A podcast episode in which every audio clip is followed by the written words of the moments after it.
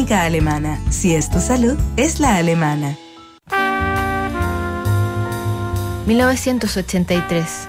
En la base Vostok, en la Antártica, todo se entume con la temperatura más baja registrada en la Tierra, 82,9 grados bajo cero. Microsoft anuncia la primera versión de Windows, Nintendo estrena el juego de Mario Bros. El mercado de la música se sacude con la irrupción del compact disc, también con el lanzamiento de Let's Dance de David Bowie y sobre todo con la aparición del primer disco de Madonna.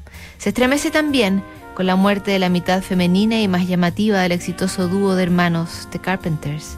Karen, frágil producto de una larguísima anorexia, sucumbe ante una falla cardíaca.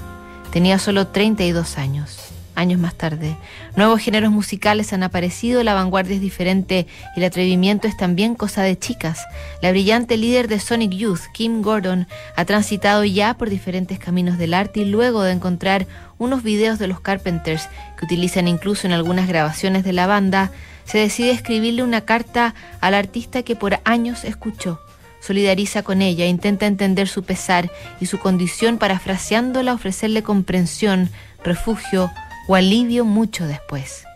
Querida Karen, a través de los años de programas especiales sobre los Carpenters en la televisión te he visto transformarte de la inocente niña de la casa de al lado con ojos de galleta Oreo y leche en una persona a la deriva, de ojos hundidos y cuerpo desgarbado en un decorado de color caramelo. Al final parecía que tú y Richard estaban drogados o tenían tan poca energía. Las palabras salen de tu boca, pero tus ojos dicen otra cosa. Ayúdenme, por favor. Estoy perdida en mi propia resistencia pasiva. Algo ha salido mal. Quería hacerme desaparecer de su control, de mis padres, de Richard, de los periodistas que me llaman hippie gorda. Tal vez ellos controlen todos los aspectos externos de mi vida, pero mi cuerpo entero está bajo mi control. Puedo hacerme más pequeña, puedo desaparecer, puedo hacerme pasar hambre hasta morir, y ellos no lo sabrán.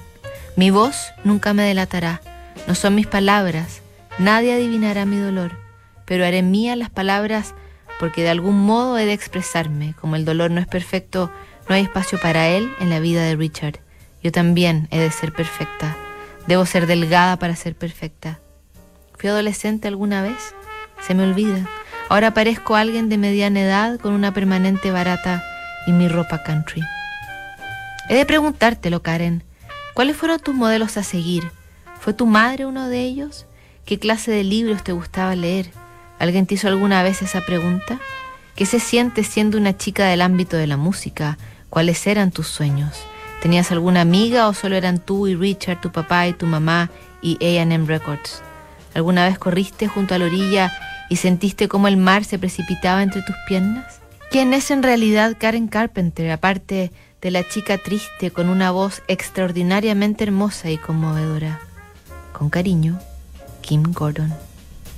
No habría respuesta, pero sí reacciones a esta carta, que fue publicada como un homenaje a Karen Carpenter de parte de la vocalista de Sonic Youth, pero también como una alerta. Otro homenaje sería la versión de Superstar, que es por supuesto parte